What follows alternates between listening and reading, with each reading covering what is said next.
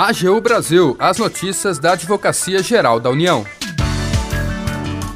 Olá, está no ar o programa AGU Brasil. Eu sou Jaqueline Santos e a partir de agora você acompanha os destaques da Advocacia Geral da União. A AGU mantém na justiça multa aplicada à concessionária que descumpriu medidas de segurança em trecho da BR-101. A empresa questionou auto de infração da NTT, mas regularidade da atuação foi comprovada. E você ainda vai ouvir. Você sabe a diferença entre contratos administrativos completos e incompletos? A AGU explica. Siga as redes sociais da Advocacia Geral no Twitter, YouTube, Facebook e Instagram. E acompanhe também as notícias no portal gov.br/agu. A AGU mantém na Justiça multa aplicada à concessionária que descumpriu medidas de segurança em trecho da BR-101. Quem conta mais os detalhes para a gente é o repórter Tássio Ponce de Leon. A AGU confirmou na Justiça a legalidade de uma multa de pouco mais de um milhão de reais aplicada à concessionária que explora a BR-101 no trecho entre a divisa dos estados do Espírito Santo e do Rio de Janeiro. A empresa ingressou com uma ação pedindo a nulidade de um auto de infração aplicado pela Agência Nacional de Transportes Terrestres.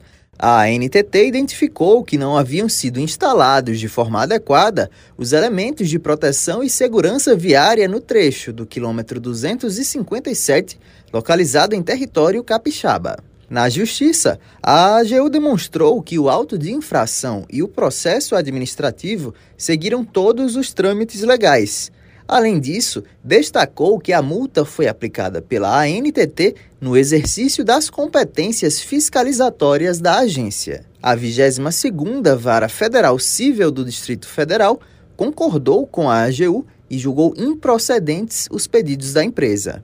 O procurador federal Marcos Emílio Alves Ribeiro, gestor da Divisão Nacional de Atuação Prioritária de Cobrança, destaca a importância da decisão obtida pela AGU. A atuação foi importante porque, além de reforçar o poder regulamentar da autarquia, trazendo é, esse maior controle e fiscalização da execução do serviço público, também podemos destacar a defesa do erário com a manutenção desses valores, dessa verba, que poderá ser aplicada em novas políticas públicas.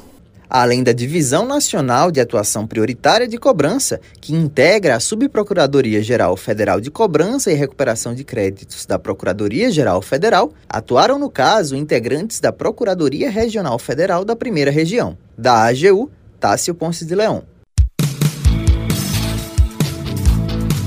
Você sabe a diferença entre atos administrativos completos e incompletos?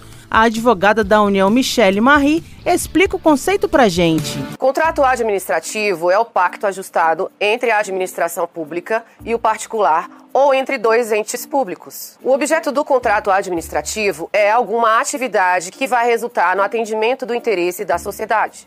O contrato administrativo será considerado completo quando ele especificar no seu texto todas as cláusulas essenciais do acordo feito entre as partes envolvidas. Ou seja, os direitos e as obrigações que cabem a cada parte não vão necessitar de verificação ao longo da execução do ajuste. Assim, todos os eventos possíveis futuros estariam presentes nas cláusulas do contrato que foi assinado.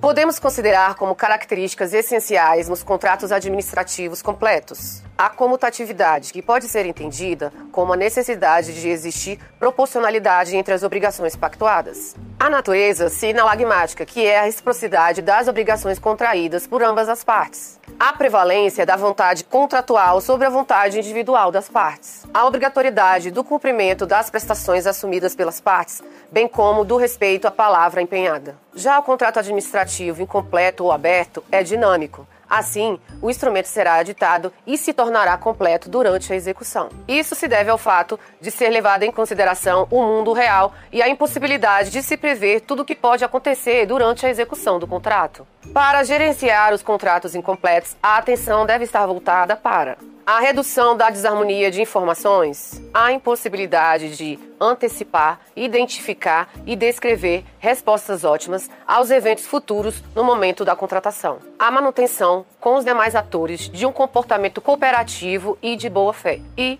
a resolução de eventos gerados pelas condutas de terceiros que vai gerar impacto na relação contratual.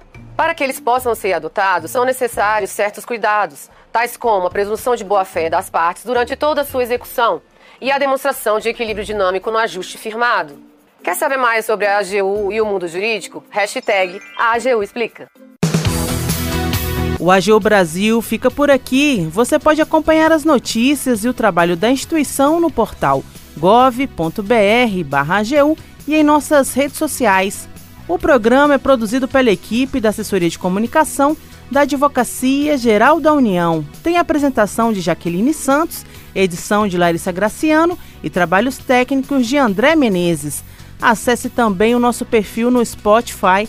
É só procurar por Advocacia Geral da União. Sugestões de pauta ou comentários podem ser enviados no e-mail pautas.agu.gov.br. E até mais!